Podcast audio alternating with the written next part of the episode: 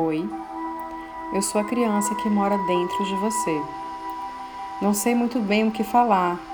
Quando você era criança e eu também, a gente conversava de montão. Você se lembra? Você consegue se lembrar de como a gente olhava para o céu à noite e ficava torcendo para uma estrela cadente aparecer? Tudo era tão cheio de, de magia.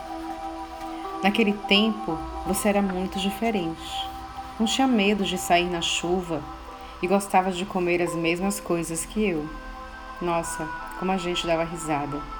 É verdade. Que tinha muitas coisas que a gente não entendia direito. Os adultos pareciam tão complicados para nós. Você cresceu. Isso não aconteceu de um dia para o outro, mas foi acontecendo devagarinho, como a semente que vai brotando dia a dia da terra até que de repente se abre como aquela margarida do jardim onde costumávamos brincar. Nossas conversas foram ficando diferentes.